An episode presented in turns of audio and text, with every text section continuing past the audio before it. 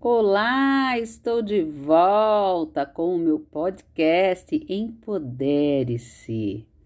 Demorei para voltar porque precisava fazer essa pausa diante de tantas demandas em outras redes sociais e eu queria sempre é, que esse espaço aqui fosse um espaço sem tanto compromisso de agenda, mas que viessem os insights e eu pudesse compartilhar com vocês como vai acontecer a partir dessa nova jornada, desse novo episódio, onde eu vou compartilhar com vocês sobre o livro A Boa Sorte, de Alex Rovira Selma e Fernando Trias de Bess. Você já ouviu falar desse livro? Você já leu esse livro? Para mim, ele tem uma importância muito, muito grande. Em 2008, eu estava a caminho de São Paulo, numa situação bem complicada é, na vida financeira e começando um novo empreendimento. Na verdade, o meu primeiro empreendimento, oficialmente falando, compreendendo o que, que era esse conceito do empreender, junto com o meu então é, namorado, que não era marido ainda, e futuro sócio. Né? Juntos estávamos ali desenhando a Aurélio Luz, Aurélio do nome dele, Luz do meu nome, é, construindo a ideia da consultoria de maneira conjunta. E estávamos indo para São Paulo é, por conta de uma demanda de um possível cliente que acabou não fechando e fomos, saímos de Curitiba bem cedinho, só que pegamos na Serrinha, ali na última Serrinha antes de chegar em São Paulo, um trânsito lascado, tinha caminhão tombado e ficamos parados ali quase que duas horas. Por sorte, saímos na madrugada, então a gente pegou ainda o dia amanhecendo, não estava um dia quente nem nada. E eu levei o livro A Boa Sorte para ler. E nós estávamos então é, conversando, né, quais eram os caminhos que a gente poderia para prospectar e ter realmente uma recorrência de clientes no nosso empreendimento, na nossa ainda nascente consultoria, e desenhando ainda como que a gente faria isso, e também preocupados, né, porque estávamos nos relacionando e, e, e construindo uma vida juntas, juntos, e então pensamos como que a gente ia resolver todas as pendências financeiras que estavam aparecendo na vida dois. E aí fui lendo o livro e olha que interessante. Anos depois, eu me peguei lendo esse livro novamente no meu grupo de leitura feminina e me dei conta que um dos é, protagonistas desse livro leva o nome de Vitor. Vitor, que acabou sendo o filho desse relacionamento entre eu e Márcio. Vitor, que completa esse ano 13 anos e que foi e que é e que sempre será a nossa boa sorte. E a partir desse livro, lendo a lendo, porque eu li em voz alta para o Márcio, né, enquanto estávamos ali parados, depois acabei terminando o livro e lendo para ele, com ele e para ele, é, a gente fez a nossa logomarca, que se tornou um trevo. Então, depois a gente redefiniu ela, e com uma agência, mas ela é um trevo de quatro folhas, justamente por conta deste livro. Mas vamos lá, vamos então ao primeiro capítulo, que fala sobre o encontro. Vamos lá? Em uma bela tarde de primavera, Vitor, um homem de aspecto elegante e informal, sentou-se naquele que era o seu banco preferido no maior parque da cidade. Ali, sentindo-se em paz, afrouxou o nó da gravata, apoiou seus pés descalços sobre um macio chão de trevos. Com 64 anos e uma vida cheia de realizações, Vitor gostava especialmente daquele lugar. Mas aquela tarde seria diferente das outras, pois algo inesperado estava prestes a acontecer. Aproximando-se do mesmo banco com a intenção de se sentar, apareceu outro homem, também com 64 anos, chamado Davi. Ele tinha um ar cansado, até mesmo abatido. Percebia-se nele uma pessoa triste, embora conservasse à sua maneira certo ar de dignidade. Davi estava passando por grandes dificuldades naquele momento. Na verdade, Havia anos que as coisas não iam bem para ele. Davi sentou-se ao lado de Vitor e seus olhares se cruzaram.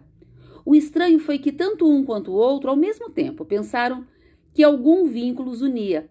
Algo longínquo, mas intimamente familiar. Você é o Vitor? perguntou Davi com respeito. E você é o Davi? retrucou Vitor. Não é possível. Não acredito, depois de tanto tempo.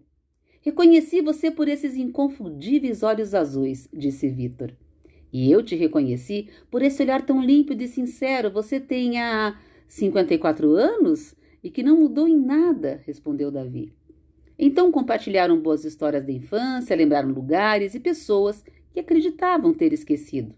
Vitor, que viu no semblante do amigo uma sombra de tristeza, disse a ele: Meu velho amigo, conte-me como foi sua vida. Davi encolheu os ombros, suspirou. Minha vida? Minha vida foi uma sucessão de erros. Por quê? perguntou Vitor. Você deve lembrar que eu e minha família deixamos o bairro onde éramos vizinhos quando tínhamos dez anos, que desaparecemos um dia e que nunca mais se ouviu falar de nós. O motivo foi que meu pai herdou uma enorme fortuna de um tio distante que não tinha descendentes. Fomos embora sem dizer nada a ninguém.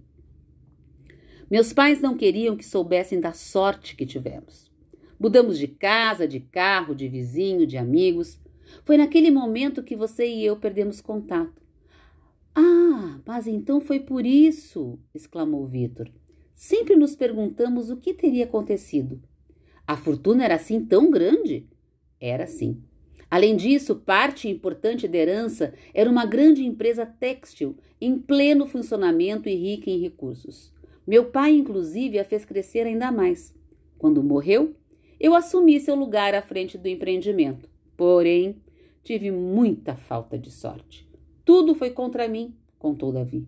O que aconteceu? Durante muito tempo não fiz qualquer mudança, pois tudo ia mais ou menos bem. Porém, logo começaram a aparecer concorrentes por toda a parte. E as vendas? Ha, caíram. Como nosso produto era o melhor, eu tinha esperança de que os clientes percebessem que a concorrência não oferecia a mesma qualidade, mas os clientes não entendiam de tecidos. Se entendessem de verdade, teriam se dado conta. Em vez disso, procuravam cada vez mais as novas mar marcas que iam aparecendo no mercado. Davi parou para tomar fôlego. Recordar tudo aquilo não era nada agradável. Vitor estava quieto, sem saber o que dizer. Perdi muito dinheiro, embora a empresa continuasse sobrevivendo. Tentei reduzir os custos de todas as maneiras, mas quanto mais eu os cortava, mais as vendas caíam. Estive a ponto de criar uma marca própria, mas não tive coragem. O mercado pedia marcas estrangeiras e isso me deixou no limite. Como último recurso, pensei em abrir uma cadeia de lojas próprias. Demorei a tomar uma decisão e, quando o fiz, não era possível arcar com o custo dos aluguéis com o faturamento da empresa. Comecei a atrasar o pagamento das contas e acabei tendo que vender os ativos que tinha: a fábrica, meus terrenos, minha casa, todas as minhas propriedades. Tive tudo na mão, meu amigo. Tive tudo o que quis e depois perdi. A sorte nunca me acompanhou. O que você fez então? perguntou Vitor. Nada. Não sabia o que fazer. Todas as pessoas que antes me elogiavam naquele momento me deram as costas. Fui de um emprego a outro, mas não me adaptei ou não conseguiam me entender. Cheguei até a passar fome. Há mais de 15 anos sobrevivo como posso, ganhando a vida com as gorjetas que consigo arranjar, levando recados e recebendo ajuda das pessoas que me conhecem no bairro modesto onde vivo agora. A falta de sorte sempre esteve ao meu lado. Como não tinha vontade de continuar falando, Davi perguntou ao amigo de infância: E você? Como foi sua vida? Teve sorte? Vitor sorriu consigo mesmo. Como você deve lembrar, meus pais eram pobres, mais pobres do que os seus quando viviam no bairro. Minhas origens são mais do que humildes, você sabe muito bem. Muitas noites não tínhamos sequer o que comer. De vez em quando, sua mãe chegava até a nos levar alguma comida, porque sabia que lá em casa as coisas iam mal. Como não pude ir ao colégio, estudei na Universidade da Vida. Comecei a trabalhar com 10 anos, logo depois de vocês terem desaparecido misteriosamente. No início, lavei carros. Em seguida, trabalhei como mensageiro em um hotel. Mais tarde, consegui progredir e fui porteiro de vários hotéis de luxo. Até que, com 22 anos, percebi que eu podia ter sorte se eu me empenhasse. E o que aconteceu? perguntou Davi. Com um empréstimo no banco e todas as minhas economias, comprei uma pequena fábrica que produzia bolsas de pelica e que estava a ponto de fechar. Como eu via todo tipo de bolsas nos restaurantes e nos luxuosos hotéis onde trabalhava, sabia do que as pessoas com dinheiro gostavam. Só precisava fazer o que tantas vezes tinha visto enquanto carregava as bagagens dos hóspedes. No princípio, era eu mesma que produzia e vendia os produtos. Trabalhei de noite e nos fins de semana. O primeiro ano foi muito bom e voltei a investir tudo o que havia ganhado na compra de mais material e em viagens por todo o país para ver o que estava sendo fabricado em outros lugares. Precisava saber mais do que todo mundo sobre bolsas de pelica. Aprendi muito visitando as lojas e, sempre que possível, perguntava a todas as mulheres que via o que elas gostavam e não gostavam em suas bolsas. Vitor, que se lembrava daqueles anos com verdadeira paixão, prosseguiu. As vendas foram crescendo durante dez anos, continuei reinvestindo tudo que ganhava. Procurei oportunidades onde pensava que elas pudessem existir. Todo ano mudava os modelos das bolsas que vendiam mais. Nunca deixavam de ter uma novidade. Nunca esperei até o dia seguinte para resolver um problema da fábrica. Tentei ser o responsável por tudo o que acontecia ao meu redor. Fui adquirindo pequenas fábricas, uma atrás da outra, até construir uma grande indústria. Finalmente, consegui criar um próspero negócio. A verdade é que não foi fácil, mas o resultado superou totalmente o que imaginei quando comecei tudo isso. Davi interrompeu o amigo, tentando diminuir a intensidade de seu último comentário. Você não acha que, na verdade, teve muita sorte? Você acredita nisso? Você acha realmente que foi apenas sorte? perguntou Vitor surpreso. Não quis ofender nem menosprezar o seu feito, mas acho difícil de acreditar que foi apenas você o responsável pelo seu sucesso. A sorte sorri a quem o destino caprichosamente escolhe. Para você, ela sorriu. Para mim, não. Isso é tudo, caro amigo. Vitor ficou pensativo, depois de um tempo respondeu: Sabe, eu não herdei nenhuma grande fortuna, mas ganhei algo muito melhor do meu avô. Você conhece a diferença entre sorte e boa sorte? Com maiúsculas? Não conheço, respondeu Davi, demonstrando interesse. Aprendi a diferença entre a sorte e a boa sorte com uma fábula que meu avô costumava contar na época em que morava na nossa casa. Sempre pensei e continuo pensando que essa história mudou a minha vida. Acompanhou-me em momentos de medo, dúvida, incerteza, confusão e também nas horas de alegria, felicidade e gratidão. Graças a ela, decidi comprar a pequena fábrica com o resultado de seis anos de muito esforço e com todas as minhas economias. Foi também essa história que influenciou outras importantes decisões que se revelaram cruciais na minha vida. Vitor continuou falando enquanto Davi, com a cabeça afundada entre os ombros, olhava para o chão. Talvez, aos 64 anos, ninguém esteja mais afim de ouvir histórias, mas nunca é tarde para escutar algo que possa ser útil. Como diz o ditado, enquanto há vida, há esperança. Se você quiser, eu posso te contar. Como Davi ficou quieto, Vitor foi em frente. É uma história que ajudou muitas pessoas, não só a gente do mundo dos negócios, mas também profissionais de todos os ramos. As pessoas que aprenderam e aplicaram a diferença entre a simples sorte e a boa sorte, com letras maiúsculas, conseguiram excelentes resultados nas empresas em que trabalhavam. Para outras, ela serviu até mesmo para ajudá-las a encontrar o amor. Foi útil também a esportistas, artistas, cientistas e pesquisadores. E lhe digo isso porque pude observar em primeira mão. Tenho 64 anos e constatei o efeito dessa lenda na vida de muitas pessoas. Mais animado e talvez movido pela curiosidade, Davi falou: Está bem, então conte-me, qual a diferença entre a sorte e a boa sorte? Vitor refletiu antes de responder. Quando sua família recebeu a herança, vocês tiveram sorte. Essa sorte, porém, não dependeu de vocês mesmos, por isso não durou muito só houve um pouco de sorte. E é por esse motivo que agora você não tem nada. Eu, ao contrário, me dediquei a criar a sorte. A sorte sozinha não depende de você.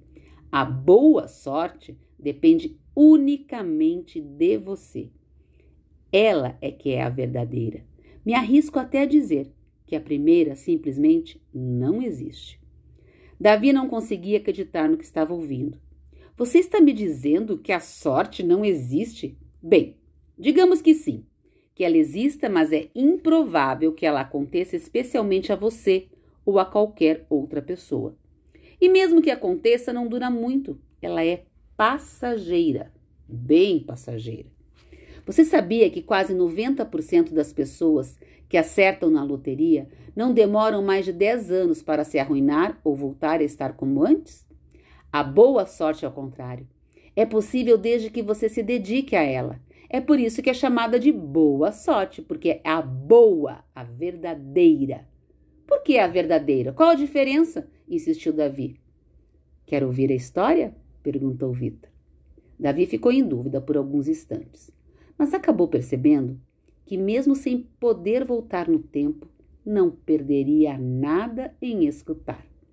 Além disso, era agradável pensar que seu melhor amigo de infância iria lhe contar uma fábula. Fora o fato de que já fazia anos que ninguém lhe contava algo, como se ele ainda fosse uma criança.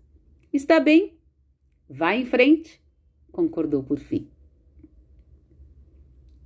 A primeira regra da boa sorte nesse capítulo essas são importantes dicas para você anotar e seguir comigo na leitura nos próximos episódios. É que a sorte não dura muito tempo, pois não depende apenas de nós. E a boa sorte é criada por nós, por isso ela dura para sempre. Até o próximo capítulo.